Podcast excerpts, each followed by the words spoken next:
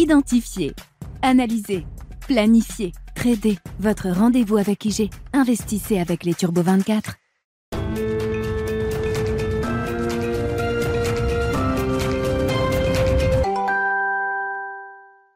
Bienvenue dans Smart Bourse, votre double dose quotidienne de marché en direct sur Bismart. Chaque jour à la mi-journée, 12h30, 13h et en fin d'après-midi, la grande édition pendant une heure à partir de 17h en direct, rediffusée à 20h sur Bismart TV.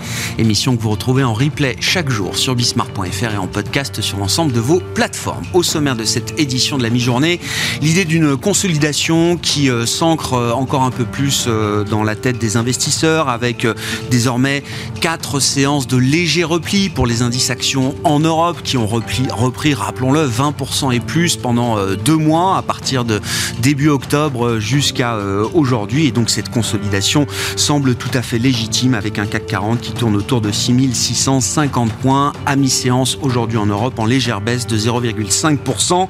Parmi les informations importantes de cette fin d'année, c'est la séquence sanitaire en, Chine. C'est peut-être même plus qu'un pivot sanitaire, un véritable U-turn sanitaire euh, auquel on assiste en Chine en cette fin d'année avec un affaiblissement de la demande extérieure, étrangère. On l'a vu encore avec l'effondrement des exportations chinoises sur le mois de novembre, qui doit sans doute inciter le pouvoir politique à, Pékin à réouvrir son économie pour relancer sa demande intérieure qui a été meurtrie par euh, plusieurs années maintenant de, de fermeture et de restrictions. Ainsi, les euh, allègements sanitaires se multiplient et se généralisent à l'ensemble du territoire euh, chinois avec par exemple la quarantaine à domicile désormais autorisé sur l'ensemble du territoire euh, chinois et puis un, allègement considérable également en matière de politique de test. Les marchés chinois ont déjà bien réagi euh, à ces annonces depuis euh, quelques semaines maintenant puisque l'indice Hang Seng à Hong Kong a pu reprendre 30% et plus au cours du mois de novembre. On a vu une séance de baisse ce matin pour les actions chinoises. Du côté des banques centrales, les dernières réunions de l'année auront lieu la semaine prochaine pour la Fed et la Banque centrale européenne. Nous nous projetterons évidemment sur l'horizon 2023 avec Julien Tisserand, gérant euh, euh, multi-asset et overlay chez Edmond Rothschild Asset Management qui sera avec nous en plateau dans quelques instants. Et puis euh, nous pourrons également revenir sur le secteur des télécoms, focus sur ce secteur qui a rempli sa mission défensive, on va le dire comme ça, au terme de cette année 2022 en Europe notamment. Vous pourrez voir ou revoir le spécialiste des télécoms chez Brian Garnier, Thomas Coudry, qui était avec nous en plateau ces derniers jours dans Smart Bourse.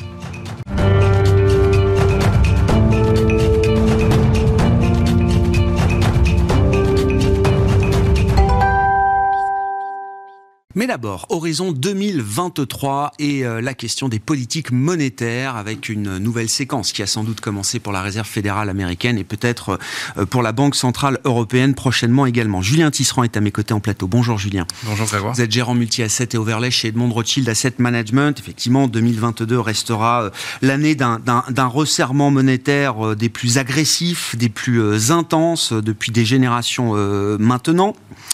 Néanmoins, les décisions de 2023 pour la Réserve fédérale américaine euh, ne s'annoncent pas euh, pour autant si faciles. Même si on entre dans une euh, nouvelle phase, on n'aura sans doute pas 400 points de base de hausse de taux en 2023 du côté de la Fed, mhm. mais les prochaines décisions s'annoncent difficiles. Quels vont être un petit peu les, les termes de la conversation au sein d'une banque centrale comme la Fed dans les prochains mois, selon vous, Julien? Tout à fait, non, ça va pas être aussi simple que ça. On, on part, nous, dans nos scénarios, peut-être plus largement sur l'année 2023 sur une première phase euh, de désinflation. Donc on va avoir des indices d'inflation annualisés qui vont baisser, passer de 8 à 10% euh, à des inflations entre 4 et 5 à partir de la mi-année, euh, qui va s'accompagner d'un pivot des banques centrales qu'on a pu commencer à voir dans les discours, avec des hausses de taux qui vont s'amoindrir au fur et à mesure du temps. On ne pense pas que la Réserve fédérale ira jusqu'à une pause formelle on pense qu'elle va garder un filet euh, de gaz de hausse de taux pour continuer à alimenter cette discussion du resserrement monétaire, pour ne pas desserrer les conditions trop fortement et euh, défaire ce qu'elle a essayé de faire euh, toute cette mmh. année en termes de, de, remontée des conditions financières, de resserrement des conditions financières. Donc ça va nous faire une séquence qui avec des 50 points de base euh, de hausse de taux pour les réunions monétaires de décembre. Ça c'est acté par les marchés et on ne s'attend pas de surprise euh, là-dessus. Probablement soit 50 ou 25 pour euh, les prochaines en janvier, probablement 25, 25 BP, également en mars. Et après, on verra en fonction du trajectoire de l'inflation que je vous expliquais, qui est plutôt sur une tendance des inflations, et aussi de la tenue ou de la bonne tenue de l'économie américaine. Pour l'instant, de ce côté-là, on est surpris globalement. Contrairement au pessimisme euh, qui a dominé sur les marchés depuis euh, euh, l'été, on reste sur une économie très robuste.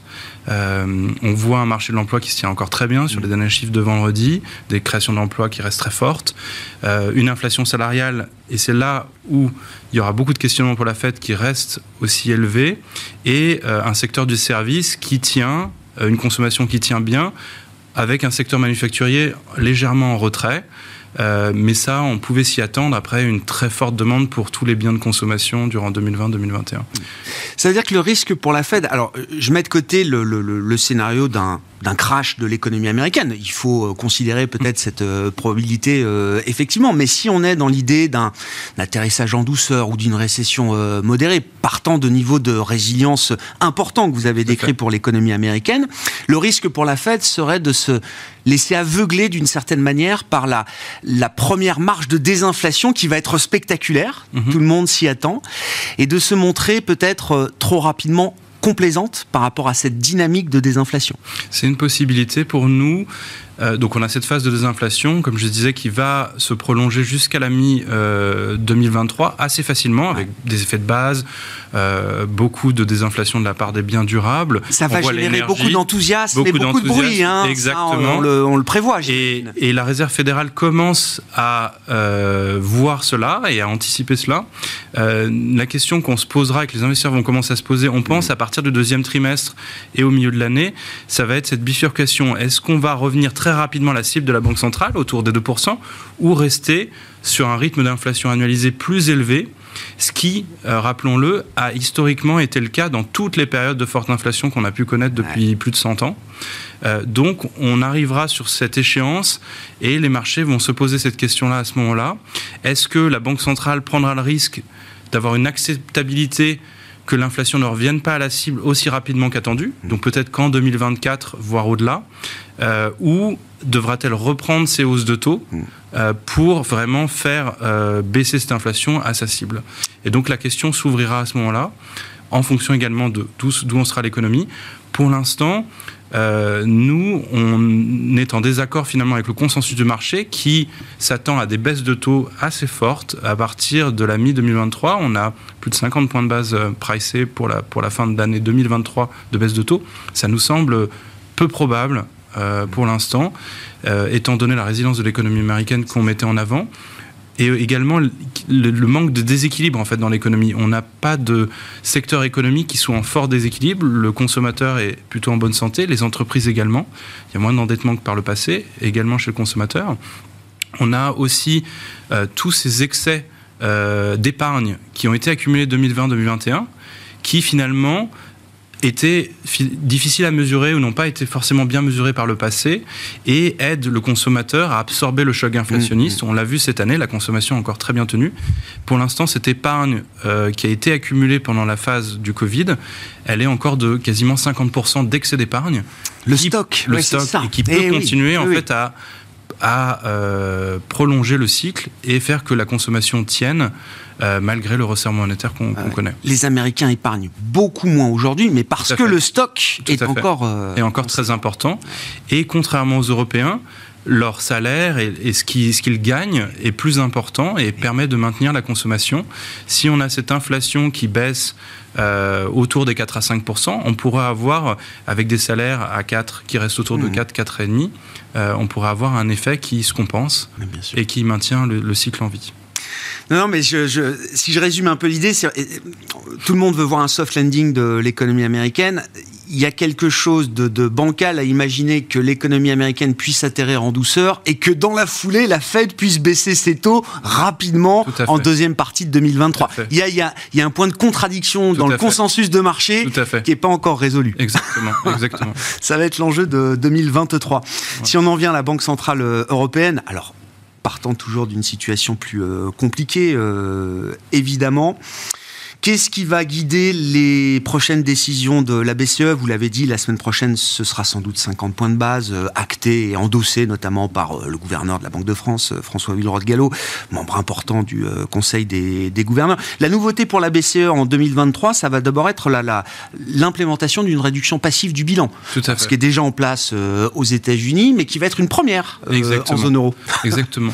Dans, dans, nos calculs, on doute que l'impact soit massif. on pense que la BCE et ça a été confirmé par euh, de nombreux membres de la BCE qui sont venus dans des discours récemment euh, acter ça. Il va, il va, y avoir une volonté de ne pas choquer les marchés et de faire ça en douceur, avec euh, éventuellement une phase de, ramp-up, si je peux me permettre en anglais. Monter en puissance. Comme, monter en puissance, comme l'a fait la Fed. Donc on peut imaginer un démarrage assez bas en régime, et au fur et à mesure que les marchés absorbent euh, cette information-là, on peut imaginer une, remontée euh, euh, des niveaux avec peut-être des caps de réinvestissement comme on l'a connu aux États-Unis. également, je mentionnerai que on voit très clairement depuis la mi, euh, 2022 avec euh, ce programme qui a été mis en place de mécanismes pour protéger les pays de la périphérie mm. contre des écartements de rendement trop forts et des hausses de taux trop fortes sur ces pays-là, avec euh, le mécanisme qui a été mis en place à l'été, on voit très clairement que la BCE ne veut pas fragiliser ces pays davantage, d'où l'idée d'avoir un un quantitative tightening, donc passif, mais d'ampleur de, mesurée. Mm. Euh, c'est clairement quelque chose qui veut être acté par les faucons de la BCE, donc notamment du côté de l'Allemagne très fortement, euh, et en échange un démarrage probablement plus, euh, plus tôt que mm. prévu. On pensait peut-être un démarrage au deuxième trimestre, c'est probablement plutôt la fin du, premier trimestre, soit février, soit mars, qu'on verra ce, début de de, de quantitative on, attend une communication euh, précise, euh, sans doute, de la part de la BCE Tout à fait. sur cette, euh, ce dispositif-là, cet aspect-là de la normalisation de la politique monétaire la semaine prochaine, le 15 décembre. Et je rajouterais que ça, dans, nos stratégies d'investissement, de tout ce qu'on a pu dire à la fois sur ce quantitative tightening qui sera sûrement pas aussi massif qu'attendu, et des banques centrales qui ont pivoté, qui font des hausses de taux moindres que ce qu'on a connu, on s'attend à une baisse globalement, une stabilisation de la volatilité sur les taux d'intérêt qui a été très très élevée cette année. Euh, et ça, ça favorise pour nous un retour sur euh, la sensibilité aux taux. Euh, même si on s'attend encore à des hausses de taux, comme elles seront plus mesurées, avoir un portage sur des taux d'intérêt qui sont plus hauts, des rendements plus intéressants.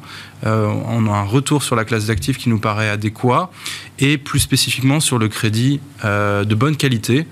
Euh, qui aujourd'hui a des rendements à 3, 75, 4%, qui nous semblent attractifs et euh, suffisants pour absorber des chocs éventuellement de, économiques qu'on n'aurait pas pu percevoir. Et on peut aller chercher sur ces marchés-là des, euh, oui, plus de duration et, des, des maturités un peu plus, un peu plus moyennes, voire longues. Euh, Alors nous, dans nos stratégies, on avait eu tendance depuis euh, le début de l'année à chercher des maturités longues pour être, en tout cas sur les sur les obligations gouvernementales, pour se protéger des hausses de taux sur les parties courtes. Très récemment, nous, nous, privilégions maintenant plutôt le, centre de la courbe, les parties intermédiaires, 5 à 10 ans, qui euh, nous paraissent toujours mieux que la partie très longue, qui nous paraît chère, et qui pourrait souffrir des émissions à venir à la reprise de l'année. On a beaucoup d'émissions qui vont arriver de nouveau euh, sur les parties euh, de crédit et également obligations gouvernementales, qui devraient repentifier légèrement les, courbes de taux. Et également sur ce scénario que je vous mentionnais à mi-année, sur l'acceptabilité ou non d'une inflation structurellement un peu plus haute. Et mm. pour nous, ça pourrait être un peu plus dangereux euh, sur les parties longues de courbe qui se sont beaucoup renchéries. Donc ces parties intermédiaires sont à privilégier et les parties courtes restent compliqué à être euh, très fortement investi dessus si la trajectoire de l'inflation ne descend pas aussi, aussi vite qu'attendu et on pourrait repartir sur un scénario plus, plus noir. Cette question de l'objectif euh, effectif euh, que les banques centrales peuvent avoir en termes d'inflation, alors c'est une conversation qui est déjà très documentée dans le monde académique. Tout à fait. Euh, c'est pas une conversation qu'on peut avoir aujourd'hui quand on est un banquier central en charge, mais c'est une conversation qui aura lieu peut-être à un moment l'an prochain euh, Tout à fait. On, pense, nous pensons qu'il n'y aura pas de changement de la cible d'inflation. C'est trop compliqué à acter. Par contre, il y aura une acceptation tacite que l'inflation pourrait avoir plus, mettre plus de temps à redescendre à la cible. Et qu'au lieu d'un retour à 2023, fin 2023, début 2024, c'est quelque chose qui sera repoussé à fin 2024 ou au-delà pour ne pas risquer une récession et préserver l'économie. Et, cet enjeu-là, qui est aussi un enjeu très politique, euh, va pour nous prédominer par rapport au retour à la cible coûte que coûte. Merci beaucoup euh, Julien pour euh, cet éclairage sur l'horizon 2023, évidemment en matière de, de stratégie des banques centrales et des prochaines décisions de politique monétaire qui sont attendues. Julien Tisserand qui est avec nous en plateau, gérant multi-asset et overlay chez Edmond Rothschild Asset Management.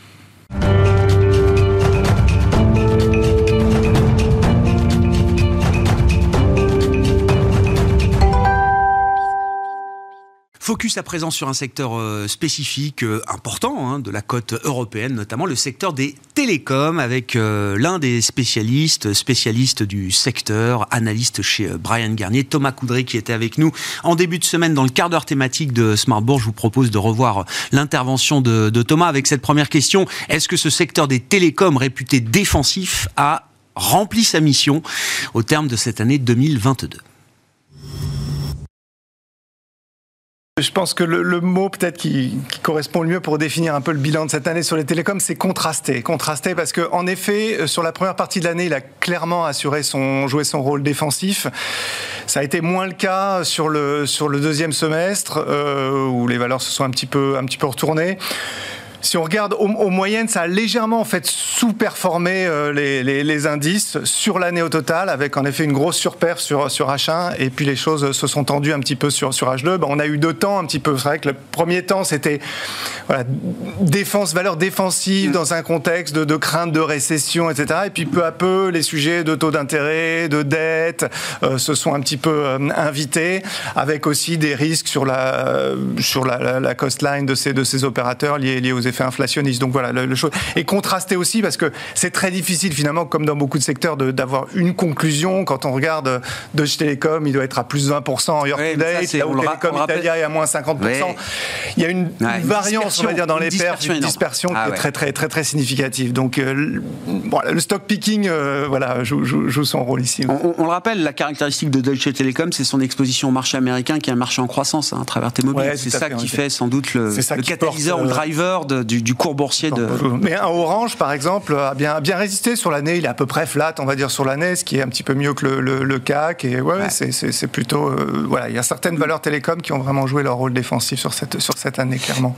Euh, un des faits marquants aussi, d'ailleurs, de cette euh, fin d'année, c'est la question de la consolidation des télécoms, à travers notamment l'idée du rapprochement des activités de Telefonica et de Hutchison, c'est ça, au Royaume-Uni. Ouais. Euh, alors là, il faut suivre. Est-ce que c'est une bataille entre justes qui devient un peu compliquée Si je résume, bon, la Commission européenne avait quand même euh, toujours l'idée que cette consolidation n'était pas très bonne pour euh, la concurrence, hein, si je dis pas de. elle avait, dit, elle avait dit non. Elle avait dit non. Dit non comme le veut la tradition. Et puis la Cour de justice de l'Union européenne avait rendu plutôt une décision favorable, qui avait d'ailleurs été euh, saluée par le marché des, télécoms, euh, se disant tiens, quelque chose est en train de changer. Mmh. Et puis en octobre, j'ai vu que l'avocate générale, près de la Cour de justice de l'Union européenne, recommandait finalement au tribunal de revenir sur sa décision en recommandant peut-être de réviser son jugement sur l'idée d'une fusion. Alors, les activités sont O2 et 3, c'est ça, hein, les deux activités mobiles de Telefonica et Chazen sur le marché britannique. Pourquoi ce cas est important, euh, Thomas? C'est important parce qu'on sait, voilà, sur, le, c'est un peu un serpent de mer, la consolidation sur les marchés. Alors, il y a certaines opérations qui se font, les opérations de convergence fixe mobile, comme on les appelle, elles posent pas trop de problèmes. Maintenant, quand il s'agit de réduire le nombre d'opérateurs mobiles sur un marché donné, c'est plus compliqué. Et donc là, il y avait un espoir sur, le, marché que la Commission européenne infléchirait un petit peu sa position et que ce type d'opération deviendrait plus, facile. Euh, cet espoir était entretenu, en effet, par cette discussion juridique que, vous venez de, rappeler. Donc, et on a vu des, opérations s'engager. Là, on a Orange en Espagne avec Massmobile, on a cette fois-ci Vodafone et Hutchison 3 euh, au UK aussi. Tout ça, voilà, avec, avec cet espoir que ça aboutit favorablement. Donc là où, la décision ou l'avis euh, de, l'avocat général de la Cour de justice et intéressant, c'est voilà, il, remet en cause dans une certaine mesure cet espoir qui était, qui avait naquis en 2000, en 2022. Donc c'est toujours très difficile de conclure. Euh, clairement, il faut rester très prudent sur mm. ces opérations-là. Ça va être un sujet pour 2023. Hein. Voilà, est-ce que ces opérations que j'ai citées vont aboutir? Est-ce qu'il y en a d'autres? Et ça va être très lié, en effet, à finalement la, décision ah, finale que va être celle. Il y a un arrêt qui doit être rendu dans les 3-6 mois. Oui, normalement, hein? voilà, dans les quelques semaines, là, on devrait avoir, on devrait avoir des nouvelles, des nouvelles là-dessus. Mais ce sera, oui, euh, une décision euh, fondatrice peut-être? C'est très regardé par l'ensemble du secteur. fondatrice, je sais pas, parce qu'on sait que les choses peuvent toujours bouger plus ou moins, mais elle confirmera ou infléchira une position et c'est vrai que ce sera une décision certainement importante pour, pour l'ensemble du secteur, oui, tout à fait. Dans les, grands drivers qu'on peut imaginer dans le secteur des télécoms, il y a toute la partie infrastructure, euh, Thomas, et j'allais dire, les, choses sont déjà bien enclenchées mmh. et euh, euh, les deals autour des infrastructures, des tours télécoms, pour dire la chose simplement, c'est quelque chose qui est engagé et qui devient assez standard aujourd'hui pour l'industrie des télécoms. Oui, rares sont les opérateurs, à ma connaissance, qui n'ont pas fait de, de, de, deal sur que ce soit leurs infrastructures fibres ou leur, ou leur tour en effet de, téléphonie mobile. Euh, oui, ouais, c'est un sujet vraiment ces dernières années. Et encore cette année, on a vu un peu, on a, on a vu pas mal de, deals. Hein. Les deux dernières en date sont Vantage de, Vodafone et, les tours de, de Deutsche Telekom. Euh, alors, il y a eu un petit ralentissement cette année parce que forcément c'était des deals qui étaient aussi, on va dire, entretenus par des taux très bas euh, parce que c'était des deals qui présentaient des yields intéressants, des ROI intéressants et puis il est souvent financé avec de la dette donc c'était voilà le contexte était propice on va dire. Bon ça n'a pas empêché les deux derniers deals que j'évoquais de se faire sur des très bons des très bons multiples. Mais on voit que Stelnex qui est un des gros acteurs du secteur annonçait qu'il allait faire un petit peu une pause. Euh, Orange avec sa fameuse filiale Totem, euh, c'est tours mobile euh, Euh, on ne sait pas trop, on sent peut-être qu'il temporise un petit peu. Donc voilà, il y a un contexte macro qui est un petit peu moins favorable. Euh, il y a aussi beaucoup de deals qui ont déjà été faits. Donc peut-être c'est quelque chose qu'on va continuer de regarder, mhm. mais c'est peut-être quelque chose dont il ne faut pas attendre autant l'année prochaine que ce qu'on a pu voir par le, par le passé, clairement. Et, le rationnel de ces opérations est, toujours, euh, euh, comment dire, euh, justifié, intéressant pour les opérateurs télécoms? Est-ce qu'on arrive à voir a posteriori un petit peu les fruits de ce type d'opération? Ça dégage des marges de manœuvre, j'imagine, sans trop de risques sur les infrastructures qui sont gérées par des gens qui savent les gérer Oui. Non, je pense que le. Alors, il y a toujours des questions un peu stratégiques sur contrôler ou pas ces infrastructures-là. Je pense que. Pour toutes les industries. Hein. On, est au, début de l'histoire malgré tout, donc il va falloir voir un petit peu comment, comment tout ça se, passe. Non, les motivations de ces deals-là, elles étaient de, deux ordres en fait. L'un, c'était de générer du cash, euh, de se désendetter pour les entreprises du secteur les, plus endettées. C'est elles qui ont un peu tiré euh, ce, mouvement de, de deal sur les infras. Et puis, il y avait aussi un autre aspect d'essayer d'aller, d'aller cristalliser un petit peu de valeur pour des cours de bourse un peu en souffrance, mmh. des, des, voilà, des, des, des, actifs sous-jacents qui étaient un peu sous-valorisés par les, par les marchés. Donc il y avait ce, ce, double, ce double objectif. Euh, bon, clairement, ça a aidé en effet certaines, certaines entreprises à, à, lever du, à lever du cash. Bon, Orange, lui, a été, je, je le citais tout à l'heure, a été a pris plus son temps sur ces opérations-là, mais lui en avait moins besoin aussi d'un point de vue euh, bilanciel que avait besoin euh, sans doute un Vodafone, un Telefonica ou, autre.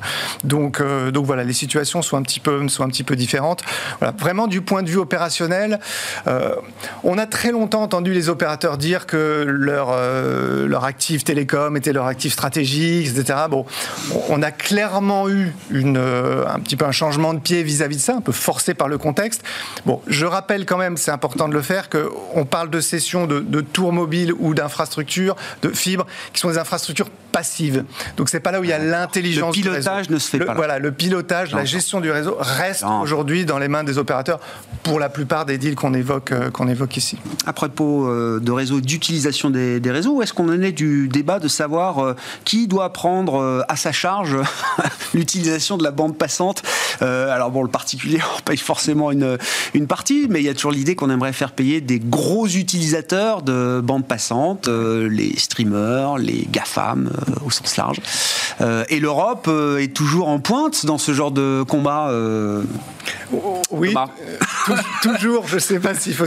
En tout cas, l'Europe a pris la parole assez fermement sur le sujet ces derniers ces derniers mois. C'était un peu, c'est une des actualités du secteur cette année. Là aussi, on va voir un peu 2023 comment ça se comment ça se passe. Clairement, avant, on était beaucoup sur euh, parler de net neutralité, etc. Voilà, c'est un peu le. Et là, alors sans remettre en cause la net neutralité, ce qui est la difficulté du secteur, les autorités européennes, alors Margaret Vestager, euh, Thierry Breton, les premiers, se sont dit favorables à étudier dans quelle mesure on pouvait faire, en effet, on pouvait demander aux GAFAM de payer les opérateurs pour la bande passante qui, qui l'utilisent. Donc le, le principe du point de vue des autorités européennes semble être acquis. Le sujet est sur la table. Maintenant, il va falloir réglementer sur les accords entre les uns et les autres et puis passer euh, à l'étape législative. Ça va être compliqué. Ça va prendre des années si ça doit se faire, non? C'est pas possible de. Ça, va être compliqué parce que, en effet, il faut, il faut jongler avec les sujets d'impératif de net neutralité, qui, est un, un, dogme, mais c'est pas péjoratif de dire comme ça. C'est un choix européen, voilà, un choix, un choix philosophique, politique, voilà, qui, peut pas être, qui, ne sera, pas remis en cause. Donc, sans remettre en cause ça, il faut demander les, les, aux GAFA de payer. Euh, mais qu'est-ce qu'ils peuvent avoir en contrepartie euh, Enfin, les, discussions vont certainement être, euh, les discussions vont très certainement être être compliquées, ouais, hmm. être compliquées. Qu'est-ce qu'on peut dire pour résumer des, des, perspectives en matière d'investissement dans le secteur des télécoms pour 2023 Est-ce qu'il y a des, des, convictions à défendre, des dossiers particuliers à défendre là aujourd'hui, Thomas? Une, une, façon de regarder un peu le secteur, c'est alors beaucoup, souvent, c'est des opérateurs télécoms, c'est voilà, quel est, c'est s'assurer que le dividende est sécurisé. Ouais. Hein, beaucoup de ces entreprises-là, euh, en tout cas les plus grosses d'entre elles, en un dividende, le, le, case, le, rendement est, important dans le cas d'investissement. Donc une des grilles d'analyse, ça va être ça va être ça. Ça veut dire où on va retrouver évidemment dans un contexte inflationniste les questions de pricing power. Quels sont les voilà quels sont ceux qui vont pouvoir un peu répercuter dans les prix les hausses de coûts qui vont devoir euh, qui vont devoir endurer. Ceux qui sont plutôt en mode décroissance des capex parce que les parce que les, les, investissements sont, sont derrière eux. Ceux qui ont éventuellement encore un petit peu sous le coude en termes de deals sur les infras comme on évoquait tout à l'heure. Donc c'est un peu, c'est un peu la, grille de lecture qu'il y, a à voir. Euh, moi, je, continue de penser qu'un voilà, qu'un Orange coche euh, toutes les cases que je viens de que je viens de discuter, que c'est un bon un, bon dossier à regarder pour euh, à regarder pour 2023. Voilà pour le secteur des télécoms, le bilan qu'on pouvait tirer de cette année 2022 et les perspectives du secteur pour 2023. Thomas Coudray était avec nous en début de semaine, l'invité du quart d'heure thématique de Smart Bourse, analyste chez Brian Garnier. Voilà pour cette édition de la mi-journée. On se retrouve à 17h en direct sur Bismart.